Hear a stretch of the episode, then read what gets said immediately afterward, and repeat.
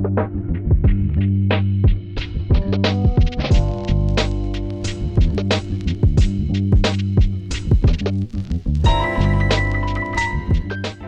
привет! Мы находимся в студии Red Barn, и вы слушаете «Жилищный фонд» — подкаст о культурной истории дома. В нем мы будем разбираться, где жили люди разных эпох, и как менялось наше представление о месте, где мы проводим большую часть нашей жизни. Меня зовут Лена Пунова, я архитектор и урбанист. Со мной вместе мой соведущий прекрасный Александр Дединкин, искусствовед и просто прекрасный человек. Да, дорогие друзья, сегодня у нас есть гость, который с нами вместе поговорит на тему сегодняшнего нашего выпуска. Это руководитель департамента маркетинга компании Металл Профиль Константин Лабин. Здравствуйте, Константин. Здравствуй, Лена. Здравствуй, Александр. Спонсор этого выпуска – компания Металл Профиль.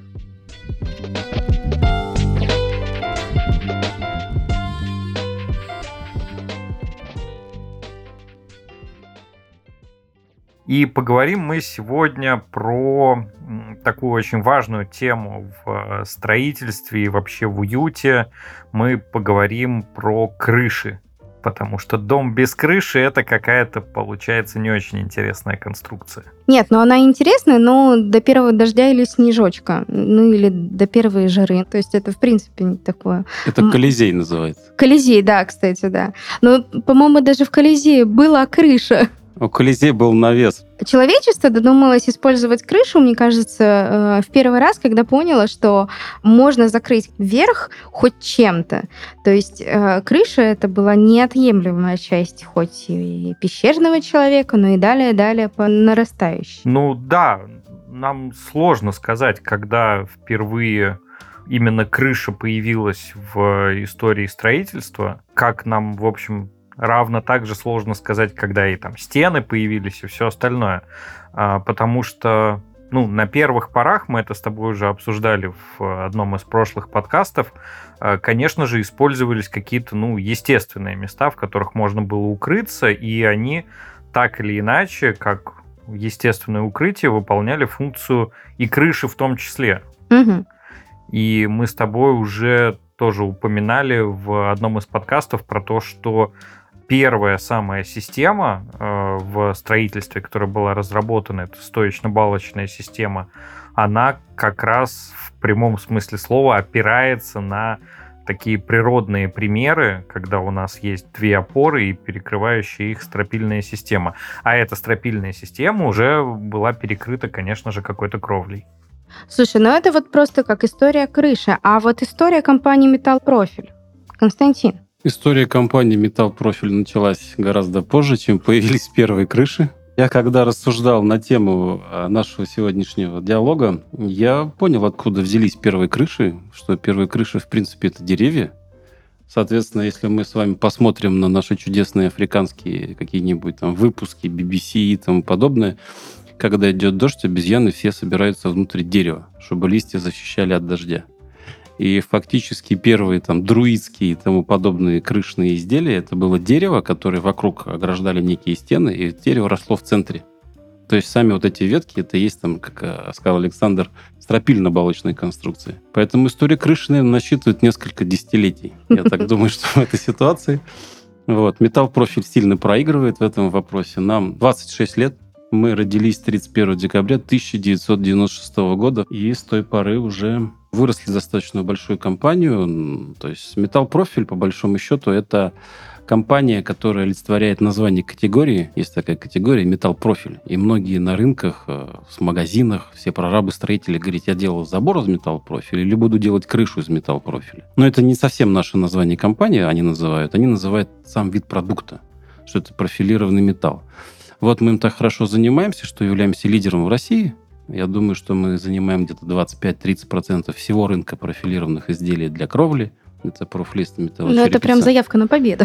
Да, это даже подтверждено исследованием. Мы уже подтверждаем лет 10-15, что мы там номер один в мире даже по некоторым моментам. И действительно это подтверждают все наши там комбинаты, зная, сколько мы покупаем. Ну, это скучно такая деловая всякая бизнесовая вещь. Но радуем людей 27 лет. И, в принципе, не останавливаемся. Я думаю, что еще радовать будем все 270 лет. Угу. Смотри, если мы повернемся к истории нашей э, необъятной, то у нас в России нету такого единого понятия, знаете, то есть все крыши в России, они у нас скатные и из дерева. Как говорится, не тут-то было. Но любимый мой обожаемый пример — это район Крайнего Севера, где, собственно, крыша, которая является и несущей конструкцией для народов Крайнего Севера, она была сделана из шкур. Ну и до сих пор, мне кажется, а, народы, которые используются, да, пользуются чумом, а, до сих пор этим э, прекрасно в этом существует. И такая небольшая ремарочка. В степях Казахстана ставят юрты до сих пор, в 2023 году. Это прекрасно. И вы знаете, а молодоженам, ну, представляете, вот на свадьбу там молодые люди э, заключают брак и могут подарить юрту как в качестве самого первого жилья. То есть вместо однушки студии... Либо они их выгоняют из родительского да, дома да, и да. говорят, езжайте в юрту. Езжайте в юрту. Вот. И юрта, да, она, конечно, сейчас не из шкуры, а там из современного брезента, там, с красивым орнаментом. У них есть, естественно, пол, но все-таки до сих пор у нас вот есть такие традиционные крышные конструкции, что удивительно. Да, это так. И э, более того, у нас даже сама Россия, страна, в принципе, очень широкая, если так можно назвать, от севера до юга, она имеет свои традиции именно в крышном строительстве. Угу. То есть, э, если мы берем степи южных территорий и так далее, там, где много чернозема и много разных рек, прудов и тому подобное, то там крыши делают из этого материала. Из соломы и тростника. Угу. Соответственно, на севере, где нету ни соломы, ни тростника, ни рек, ни деревьев, это прям мы говорим о тундре уже конкретно, там есть только олени. Там делают крыши из оленей. Ну, уже мертвых оленей, шкуры, соответственно. А там, где на Урале, в лесах, там делают крыши из дерева, там дранка так называемое, угу. такое понятие. То есть фактически, где живет человек и что больше всего у него водится, то он и кладет себе на крышу. У него базовая потребность – это защита от э, непогоды, иметь свой дом. Это, там, угу. По Котлеру там пять потребностей, одна из них именно такая – иметь свое жилище, свое место. Поэтому все, что он видит вокруг, он сразу тащит наверх, чтобы прикрыться от непогоды. Ну, кстати, занятно, что при этом у нас э, нету практически таких примеров, как, например, в Исландии, когда крышу делают из э, дерна, и дома как бы сливаются полностью с э, пейзажем. Ну, я могу здесь объяснить, на самом деле, наверное, только сказочными э, вещами, что в Исландии много гномов и тому подобных вещей, которые убежали из Европы и там обосновались. Слушайте, 2023 год на дворе, если что, на минуточку. Кость, а какая самая популярная конструкция у металлопрофиля сейчас? Что больше всего? Что входит в топ? Больше всего в топе это, конечно же, металлочерепица. Это не только металлопрофили, это стальная кровля, металлическая кровля или металлочерепичная кровля. Это лидер рынка России. Это продукт, который не только в нашей компании, везде продается номер один. Второй является, естественно, гибкая определенная кровля, так называемая битумная или тому подобное. Вот, а мы одна из немногих стран, мы, Польша, по-моему, Канада, еще какие-то европейские страны, которые используют металлическую кровлю. А в Европе она не такая, а, занимающая положение. И в Америке то же самое. Там мягкая кровля, битумная. Но им положено там ее менять каждые 8 лет, чтобы строительные компании зарабатывали. А в России мы привыкли строить дома на века. И это, в принципе, а, прослеживается в том числе и в самих конструкциях домов, хоть это не совсем тема. Американцы, они более мобильные, они не живут больше там, 10 лет на одном месте. Как раз срок действия кровли. А в России оседлость – это одно из ключевых вещей. Там 20-30 лет мы живем на одном месте. Редко когда переезжаем. Поэтому для нас нужно строить такие монолитные дома, монолитные крыши. Мы там любим кирпич. Угу. Вот. И металл черепица как никогда подходит как раз под эти вещи. Железо сверху, это же круто, это же угу. на века. У нас гарантия 50 лет на продукт. Ох ты, ничего себе. Э, могу сказать за себя. Я выросла в частном доме, то есть и у нас в доме одновременно жило три поколения. То есть это вот, большой вот. двухэтажный почти особняк с, огромной, с огромным участком. То есть у нас прям вот было вот это вот, знаете, чаепитие по-русски, за блюдцами, вот это да, вот да, все. Да, гулять-то гулять. Да. А, но но крыша у нас была металлическая. Да? Да. Вообще металлическая крыша, на самом деле, достаточно интересная. Первые металлические крыши, это же были не железо. А из чего они были? они были из э, тех материалов, которые сейчас считаются невообразимо дорогими. Это медь, это олово. Как медный век появился, потом железный век, так и здесь у нас крыши первые были из мягкого металла, как оловянные кубки в средние века. 1700, 1600 какой-то год. Это появились первые металлические крыши. Их э, даже, честно говоря, не знаю, каким образом э, кто-то догадался положить на крышу, наверное, потому что листовое железо вот это, да, то есть бронзовое, они сначала шли же на крепости, на ворота, защищали от проникновения. Потом это делали как некие элементы укрепления повозок бронированных, там, карет и тому подобных mm-hmm. вещей. И только потом кто-то догадался, наверное, положить на крышу. Я думаю, отчасти это связано с огнем, потому что металлическая крыша, самое главное преимущество, не которое горит. есть, вообще не горит, ну и никогда не загорится. Mm. Так, наверное, родилась крыша, когда нападали со стрелами, пуляли огненные. Саш, слушай, а вот в истории наших э, необъятных и красивых зданий у нас э, крыши как в основном используются? То есть есть ли у них там какие-то дополнительные функции? Ну, тут как бы наша с тобой любимая история про обитаемую кровлю сразу же просится, но мне кажется, что мы уже всех достали в нашем подкасте рассказами и восхвалением обитаемой кровли, но Константин совершенно прав про то, что металлическая крыша – это крайне практично и долговечно. А, у меня есть любимый пример про то, как э, в начале 19 века в Париже строили большое-большое зернохранилище. Это считается первое здание, когда вот архитектура и такая промышленная архитектура разошлись в два вектора, и там провели, значит, конкурс, построили это зернохранилище, оно было круглое, из кирпича, а крышу сделали деревянную. Потом туда бац ударила молния, и все сгорело. И подумали, ну, как надо, значит, что-то с этим делать. А, и два инженера предложили, а давайте мы построим а, купол металлический над ним. Только они его сделали из чугуна. И это была первая вот такая чугунная большая конструкция в строительстве.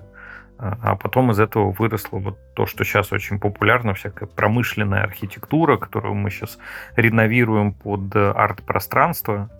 Вот оттуда все пошло. Где, кстати, активно используется металл, да. Мне вот больше интересно э, спросить, ну, понятно, что э, есть, грубо говоря, сегмент, когда люди там себе дом строят и устраивают у него какую-то крышу, там, из мягкой черепицы, из металлической черепицы. А есть еще достаточно большой вектор в современной архитектуре, когда крышу всячески озеленяют и используют ее просто как еще один фрагмент зелени. Вот э, у металлпрофиля есть какие-то наработки перспективные в этом направлении? Я могу привести пример следующего подхода. Как мы знаем, от Европы идет веяние экологии, красоты, природной натуральности. И одно из видов металлических покрытий, а сам по себе, как мы знаем, металл э, ржавеет без защиты достаточно быстро – окисляется на воздухе такая медная, получается, бурая ржавчина. Вот есть специальные сорта металла, которые ржавеют, но потом останавливаются, и это дополнительно еще иногда покрывается защитным слоем типа лака. И это здание с искусственно состаренным как бы металлом слегка, но не выглядит как заброшки, да, вот эти индустриальные здания, проржавевшие насквозь а такой слегка покрытый налет как бы натуральности. Вот эти, когда мы видим медную руду, э, и в ней вот железо, соответственно, оно окисляется, и вот такие красивые как бы гранитно-железные рисунки. Вот, этот металл очень часто качают у нас на выставках, можно любые металлургические выставки в типа последить. И вот его активно используют в индустриальной сфере как раз в строительстве и архитектуре зданий как некий элемент оттеняющий э, блестящий, нержавеющий стали, как некий элемент оттеняющий какие-то другие стеклянные конструкции. То есть здесь это редко живет, как вы говорите, там, с зеленью, с природой, с э, землей, потому что это всегда вода. Металл больше всего боится коррозии. Зелень и земля — это вода, это влажность. И здесь это сложно. Но когда много-много организаций денег и много-много садовников специальных, то это применяют как некий элемент украшения.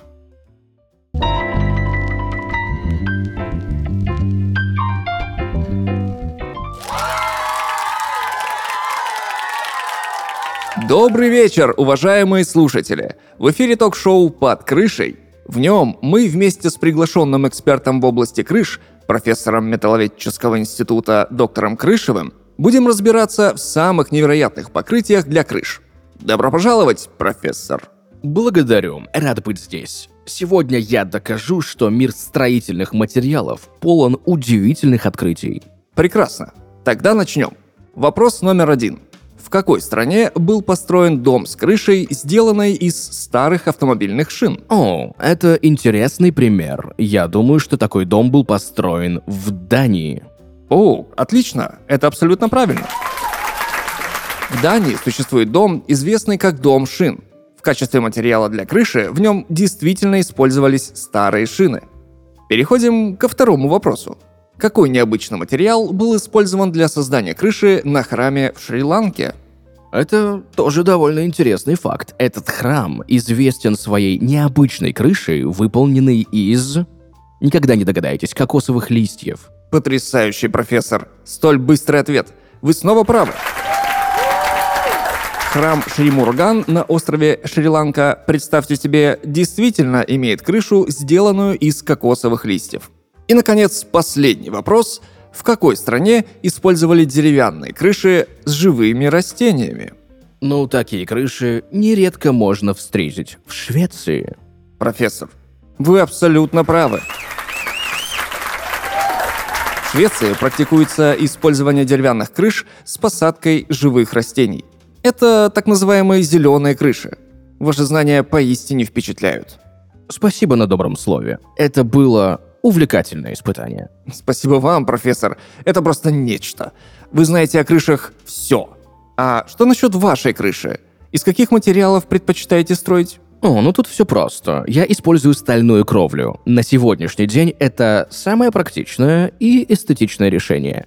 В России освоили и усовершенствовали лучшие мировые практики. Кровельные материалы из стали с покрытием прошли испытания временем и суровым российским климатом. Они одинаково успешно выдерживают жаркое солнце южных регионов и сибирские морозы. Работаю только с представителями Металлпрофиль. Металлпрофиль изготавливают продукцию из высококачественных материалов, оцинкованная сталь с полимерным покрытием и без него. Они идеально сочетают в себе прочность, долговечность и стойкость к самым суровым погодным условиям. Металлпрофиль – номер один в мире по производству металлочерепицы, стальных кровель и фасадов, водосточных систем из стали и номер один в России и странах СНГ по производству сэндвич-панелей и вентилируемых фасадов. Команда Металлпрофиль контролирует качество продукции на каждом этапе производства и предоставляет гарантию на все товары.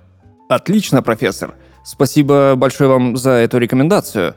Все ссылки на идеальную крышу от Metal Profile ищите в описании к этому выпуску.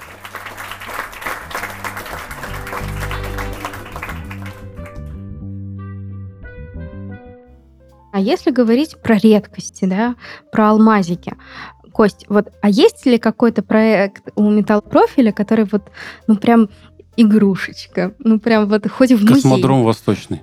Опа, рассказывай. Мы поставляли продукцию на космодром Восточный, который строился у нас, и в достаточно большом количестве, и благодаря ему были построены ряд зданий.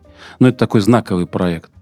А если говорить о красивом проекте, то это 2014 год, это зимняя Олимпиада в Сочи – вот, мы производили продукцию для дизайнерских внешних фасадов и стадионов, зданий и тому подобное. Там такие, как ледовая, по-моему, арена, круглые шайбы и тому подобное. Это все гнется из металла. Металл же мягкий, пластичный. Это очень удобно. И можно выгнуть любые формы. И вот мы делали и, с одной стороны, как бы искусственно такие вещи, да, красивые угу. для оформления зданий, архитектуры, и такие знаковые, инновационные, где без металла тоже никак, на космодроме, вроде там скопления супер лучших технологий, но металл и там нужен. Угу, здорово. Я прям, честно, я даже не ожидала, что настолько знаковый объект э, будет сделан вот из наших родных. Э... Все это делается из обычного рулончика стали, который приезжает на КАМАЗике или на железнодорожном вагоне. И потом с помощью людей рождаются такие вещи. Это очень интересно. Здорово. Вот если вспомнить угу. про всякие объекты Олимпиады, мне всегда было интересно. Они вот при разном освещении, в разное время суток, да и даже просто разные элементы зданий всегда разного цвета, ну, несмотря на то, что они э, с металлической облицовкой. А вот э, какие вообще возможности есть у металла с точки зрения вот колористической игры с э, обликом здания? Я думаю, безграничные. По одной простой причине. На металл можно нанести любые абсолютно палитры красок, которых только можно. Включая и металлики. Ну, машины, всем простой пример, да? Сколько у нас белых оттенков разных машин. И белое молоко, и белая ваниль, и кефирный, и ну, кого можно назвать. Здесь то же самое. Все зависит от поставщика краски, который э, применяет, как правило, натуральные пигментные красители и возможность нанесения разных видов слоев краски, что получалось так. С одной стороны смотришь фиолетовый, с другой стороны заходишь, она уже синяя. А вот если не про покраску, ну потому что понятно, mm-hmm. что покраска она а, многогранная, а про собственный цвет металла. Собственный цвет металла нам будет с вами очень сложно увидеть. Если он не защищен, он очень быстро покроется бурой ржавчиной. Если этот металл делать так, чтобы он не ржавел, это нержавеющая сталь, это холодный, стальной такой, как называется, да, сероватый блеск. Но нержавеющая сталь это, по-моему, хирургические инструменты, да, вот, и вот посуда, что-то вот это вот, да, да и оформление, то, что у нас есть э, перила, поручни, все, что оформляется в том числе в общественном транспорте. Там специальная добавка, ну, состав такой, uh-huh, uh-huh. более усиленный, который не позволяет э, окисляться металлу. А у металл профиль какое самое популярное изделие? Самое популярное изделие профлист. Профлист. Профнастил. Обычный, стандартный, самый-самый универсальный инструмент профлист, профнастил. Получается, вы его сами производите, да. сами доставляете и сами монтируете? Или как это вообще происходит? Цепочка достаточно простая. Есть металлургические комбинаты, которые производят выплавку стали, так называемая горячая сталь. После этого они ее раскатывают в тонколистовую холоднокатанную сталь, которая формируется вот те самые рулоны, о которых я говорил чуть ранее. Тонколистовая сталь. Она цинкуется методом горячего цинкования либо электроцинк для защиты металла. Этот цинк имеет определенную структуру, он бывает там крупнохлопьевый, мелкохлопьевый, зерновой, блестящий. Тут как раз вот то, что Александр спрашивал, возможно, есть какие-то красивые виды этого цинка.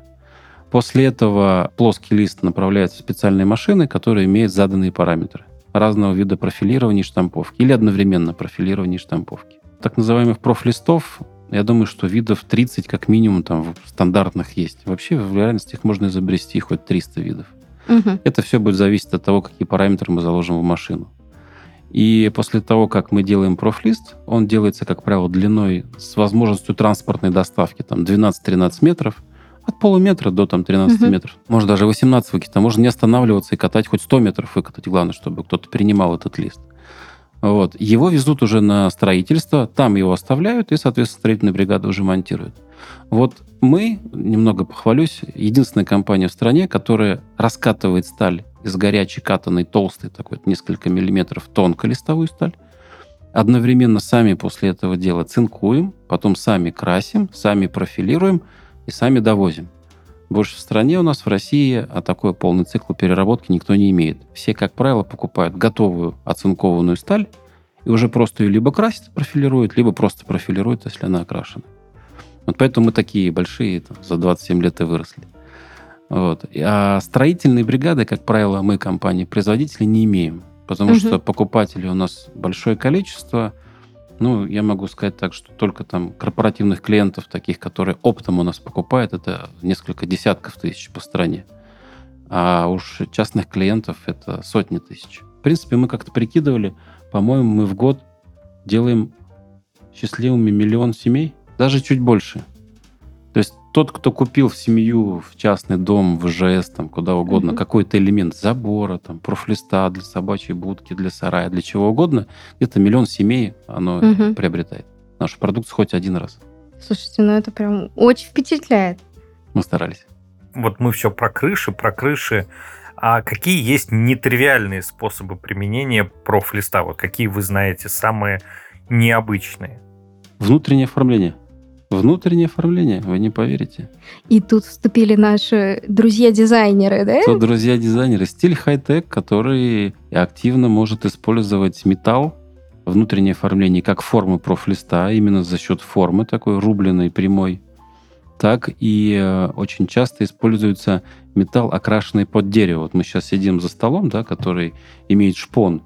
Если внутри зданий, внутри помещений каких-то магазинов, мы, например, несколько сетей магазинов оформляли, и в Беларуси в том числе, это имитация под дерево. Ну, вот раньше делали из папье-маше, да, имитацию под дерево раскрашивали красками, а сейчас просто из тонколистовая сталь, который как бы такой плоский лист напиленный из дерева. И его гнешь в любых э, вариациях, в планочках, в изгибах, в шариках, в чем угодно. И оформляется внутреннее убранство, считается такой эко-стиль. И, в принципе, это как раз именно ассоциация нашего названия с э, этим металлом. Угу. Всякие бизнес-центры. Ну, я даже сейчас не перечислю, но много-много компаний. На Урале, в Беларуси, в России мы очень часто это делаем. Это, кстати, повестка такая, ESG, по-моему, называется, экологическая Да, да, да, повестка. да, да, да. И вот мы в ней, когда говорят, надо, чтобы предприятия были ESG, так мы и есть производители этого продукта. Металл, он быстро, если не защищенный, гниет, обратно обращается в землю, и он не накапливает вредных отходов. Мгм. Кость, ты говорил, что самое популярное это профнастил. Да. А самое непопулярное. Вот то, которое вот, ну, прям редкость редкостные, как бы, ну, как бы есть, но вот ну, лучше. Если для частного Такое. строения взять, то, наверное, самый непопулярный я назову, а, скорее всего, это сайдинг. Среди массовых непопулярных продуктов это металлический сайдинг. Проблема очень простая. Он очень красивый, он гораздо красивее и лучше пластикового. Он там, ну, много-много преимуществ, не буду сейчас заниматься рекламой, но с ним нужно уметь работать. Для Мгм. того, чтобы им отделывать дома, должны быть грамотные монтажники. Они должны уметь работать с металлом. А это очень сложно. Для сайдинга гораздо сложнее, чем для кровли. Кровли мы листы кладем, Друг на друга. просто, да, в Мгм. ряд по плоской поверхности. А в сайдинге, когда мы отделываем дом, много оконных проемов, дверных проемов и тому подобных вещей, которые нужно грамотно оформлять. То есть как в ателье подгоняешь костюм, да, под себя, то есть здесь то же самое с сайдингом, но не Ну, у всех это Э, получается. Джинсы подшить или штаны проще всего, Ну да, а вот ушить пиджак очень сложно. ну да. Вот здесь примерно то же самое. Но тот, кто решается на это, никогда после этого об этом не жалеет. Мгм. Здорово. Про металлический сайдинг мой любимый пример был, когда я готовил лекцию про архитектуру как раз Скандинавии. У меня была Исландия. Когда вот доходишь до ну, какой-то условной современности, а, у них на а, границе 19-20 века был просто бум металлического сайдинга, потому что он пришел из Англии, был очень популярен, а ну, в Исландии как бы что там есть? Просто камень и земля а, и ничего больше нет. Поэтому, конечно же, сайдинг пришелся ко двору, который легко доставить. То есть у них даже резиденция президента — это такой достаточно скромный двухэтажный особняк, который весь облицован металлическим сайдингом до сих пор. И это вот выглядит э, абсолютно крышесносно. Страна из сайдинга, да, получается? Ну, на какую-то часть, на какую-то долю, да. Знаешь, Александр, северные страны вообще достаточно странные в плане вот кровельных. Мгм. Мы их называем не крыши, а кровли. Ну, почему-то такое понятие. Э, Наш воробьиный язык там, да, это кровли называется. И кровельный материал. И северные страны странные в том плане, что когда мы э, прикрепляем кровельный материал, да, типа металлочерепицы и профнастила, мы прикрепляем саморезами, так называемые специальные шурупы, да, там с прокладкой и так далее, то у них есть традиция, они гвоздями до сих пор кровельными специальными прибивают. Мы до сих пор не можем понять, как это происходит. У нас гвоздями прибивают шифер и андулин. Такой материал, еврошифер называется, с битумный. Вот, но у них такое есть. Это действительно удивительно. А Англия, она же родоначальник. В Англии же изобрели профлист. Да ладно. Это изобрели в 19 веке, в 1800 каком-то году. Изобрели первый профлист, потому что его легко транспортировать и легко ограждать стены. И, наверное, Исландия, как северная страна, где там тоже же мало деревьев, но можно ставить стены, начали первыми его использовать достаточно активно. Мгм. Слушай, а вот вы же работаете по всей нашей необъятной? Да, даже страны СНГ еще. Ага, даже так. А есть какая-то дифференциация? Условно, там, Дальний Восток любит Вот именно такое. Допустим, даже по цвету или по какому-то специфичному, Конечно. не знаю, профилю, оборудованию. Конечно. А там центральные регионы другое. Ну так давай, Есть такая рассказывай. штука. Опять-таки зависит от среды обитания, как я говорил, да, когда изобретали крыши до металла. На, севере это деревья, там на юге тростник, солома. На юге до сих пор очень мало дерева, и там, например, для производства и крепления, например, водосточной системы используют держательный кирпич. Мгм, Специальная вещь. А на севере на дерево. Это разные конструктивные элементы мгм, для водостока. На юге очень любят кирпичные цвета такие, яркие. мгм. Терракотовые, да? Вот, Да, вот там это вот? 8004 и так далее. На Кавказе любят цвета. Сейчас я поясню для наших слушателей. 8004 это номер Шкалы цвета, ш- да, шкалы. То есть вы можете прям в Гугле или в Яндексе вбить а, номер, и вы увидите этот прекрасный цвет. Да, они прям любят такие цвета. На Кавказе у нас очень активно идет, а, то есть Республика. Дагестан и тому подобное, идет такая розовая медь. Блестящее, супер самые блестящие покрытия. А, Металлические покрытия различаются по блеску. Мгм. Есть такая специальная шкала, по которой меряется. Вот самое блестящее, что можно было сделать покрытие, как зеркало практически, это розовая медь, которая напоминает как бы розовое золото. Вот, и там, соответственно, оно очень активно тоже используется. Его любят все э, чиновники, и борцы, спортсмены и тому подобные уважаемые люди на Кавказе. А в Питере и окрестностях Карелии и так далее любят синеватые оттенки, металлические цвета. Наверное, напоминает им воды Финского залива или еще Да-да, что-то во- такое. воды Невы и цвет Да. неба. Пока-пока. Да, Саш? Саш, да? Не, я, я потом расскажу. У нас есть одна крыша, по поводу которой есть масса вопросов. Я сейчас задам все их. А, супер. Татарстан, они любят зеленые цвета. И там тоже есть синих достаточно Мгм. много цветов. А в Сибири много коричневатых оттенков. Ну, наверное, древесные такие э, оттенки больше. В принципе, вот э, есть такие особенности, но они все на самом деле нельзя сказать, что сильно знаковые. То есть это какие-то проценты, может быть, 10% Ну, чуть выше различий. среднего, да? Вот. Да, да. А самый массовый это коричневый цвет. Мгм, По шкале РАЛ, как уже говорили, Мгм. можно проверить в интернете, это 80-17 мгм. но он с года в года падает. Неуклонно падает, и сейчас модные пришла поверье из Европы, это серые оттенки. Мгм. Это различные виды э, серых оттенков, начиная от 70-24, 70-16, 70-21 Ну, там, и так далее. сканди-сканди, вот это Сканди, вот э, сканди, сканди, те- да, да, да. тема. Причем эти серые оттенки должны сейчас, последние, наверное, лет пять, иметь не обычный простой цвет, как Мгм. раньше, глянцевый такой, как вот есть у нас с вами холодильники белые. Да, вот да, они да. как 10 лет назад были покрашены стандартный белый цвет с стандартным блеском, так и сейчас есть. Вот, то здесь не так. Здесь сейчас появились текстурированные такие специальные Вот. матовые покрытия. Причем везде у нас в том числе есть и мелко текстурированные, средне текстурированные, крупно текстурированные.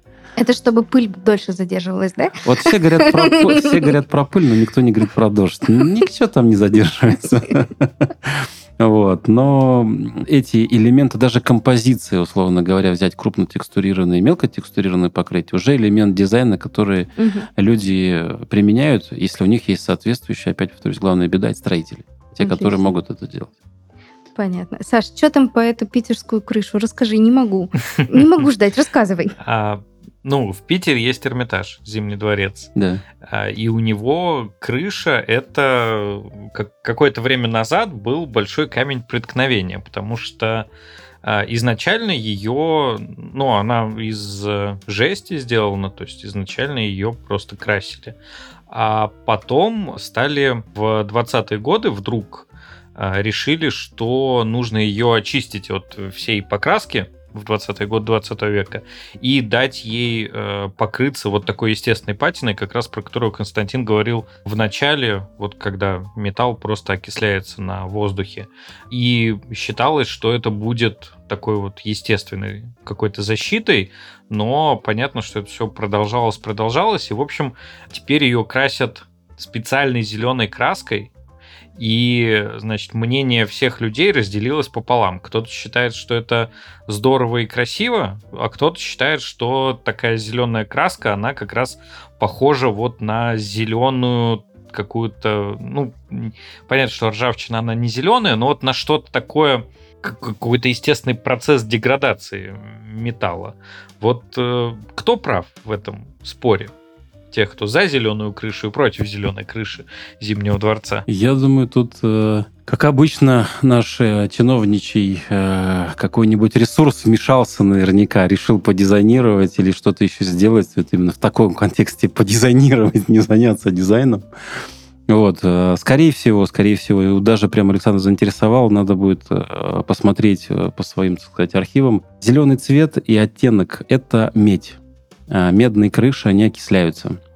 И они редко стоят такие блестящие, замечательные, как мы с вами привыкли это видеть, преобладает зеленая патина.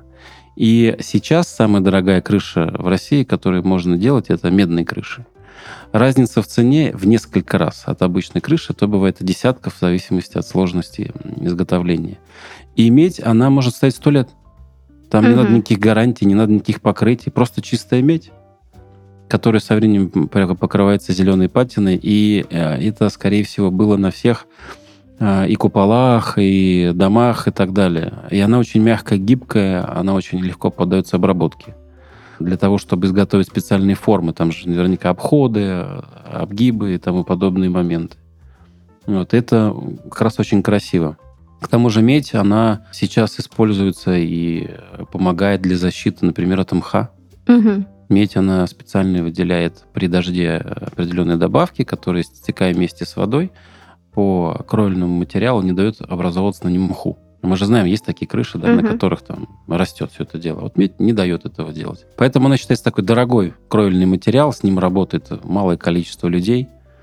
Вот. Но, опять-таки, возвращаясь к Эрмитажу, медью покрыть весь Эрмитаж, наверное, стоит. Поэтому проще покрасить зеленой краской. Отлично. Ну, слушайте, на такой позитивной ноте мы с вами заканчиваем наш выпуск. Спасибо говорим нашему гостю Константину Лабину, руководителю департамента маркетинга компании Metal Profit. Спасибо. Спасибо, большое. Елена. Спасибо, Александр. Делайте металлические кровли для своих домов. Спасибо. Ну что ж, всем пока-пока. До свидания. thank you Bye.